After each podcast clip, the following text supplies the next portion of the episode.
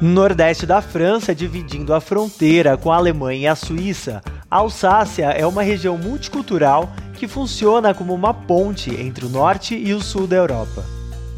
A arte, gastronomia, arquitetura e as paisagens naturais merecem uma viagem de carro que passa por pacatos vilarejos, castelos e um pouco da cultura cervejeira da região.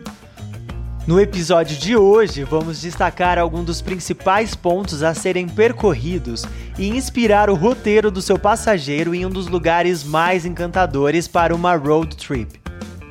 Bem-vindo ao SMI Speedcast, o podcast da SMI que traz dicas e curiosidades para os agentes de viagens em poucos minutos.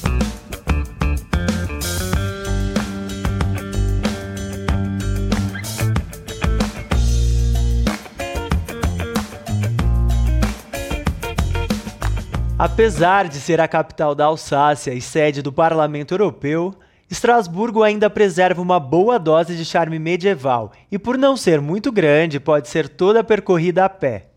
A cidade foi declarada Patrimônio Mundial da Unesco em 1988 e possui locais como a Catedral Gótica de Notre Dame, que começou a ser construída em 1915 e levou 425 anos para ser finalizada.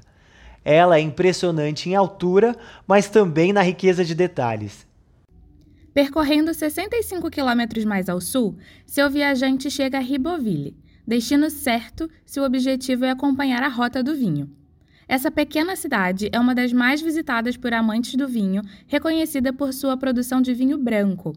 A cidade está cercada por uma muralha do século XIII e as casas possuem arquitetura em estilo medieval. Por isso, caminhar pelas ruas dá ao viajante a oportunidade de contemplar um rico patrimônio arquitetônico, como a Torre do Açougueiro e a Casa dos Menetrier. Seguindo para a cidade de Colmar por cerca de 16 km e meio, Colmar é a capital do vinho da Alsácia. Essa cidade tem uma magia especial e por isso está sempre presente, colocando nas listas das mais belas cidades da Europa. Colmar também se destaca por sua diversidade, com casas tradicionais e coloridas em enxaimel, e a bela arquitetura gótica. Uma das principais atrações de Colmar é o Museu Bartholdi, a antiga casa do escultor francês criador da Estátua da Liberdade, em Nova York. E depois de percorrer a Cidade Velha, recomende ao seu passageiro finalizar o dia em um passeio de barco pelos pitorescos canais de La Petite Venise, a Pequena Veneza é perfeito para aqueles casais em viagens românticas. Depois de Colmar dirigir por 15 minutos e cerca de 7 quilômetros, a próxima cidade do nosso roteiro é Iguixem, uma das menores cidades nesse trajeto. Com menos de 2 mil habitantes, em 2013, Iguixem foi votada como a cidade preferida dos franceses e membro da Associação das Mais Belas Cidades da França. Sim, são muitos títulos de honra em uma cidade tão pequena. Ou seja, é uma visita imperdível. E também foi uma das inspirações da Disney para o cenário de A Bela e a Fera. Uma dica essencial para percorrer a França de carro é sobre as estradas que são privatizadas e administradas por várias empresas. Por isso, os sistemas de cobrança variam e é recomendado que o passageiro tenha sempre moedas e dinheiro trocado. Nunca se sabe quando será útil. Além disso, entre uma cidade e outra há dois tipos de estradas: as autoestradas, rodovias com velocidade máxima entre 110 e 130 km por hora, sempre com pedágios, e as estradas departamentais, estradas gratuitas sem pedágio, com limite de velocidade de 90 km por hora.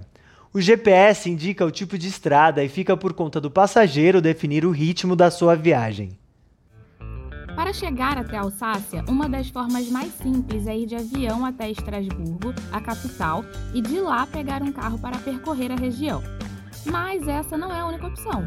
Você só precisa conferir com a nossa equipe de vendas as regras de Alamo Enterprise National para os casos de cruzamento de fronteira e qual a melhor opção para o seu cliente.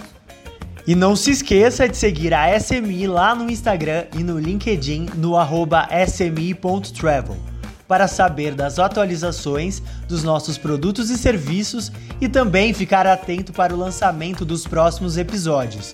Até a próxima!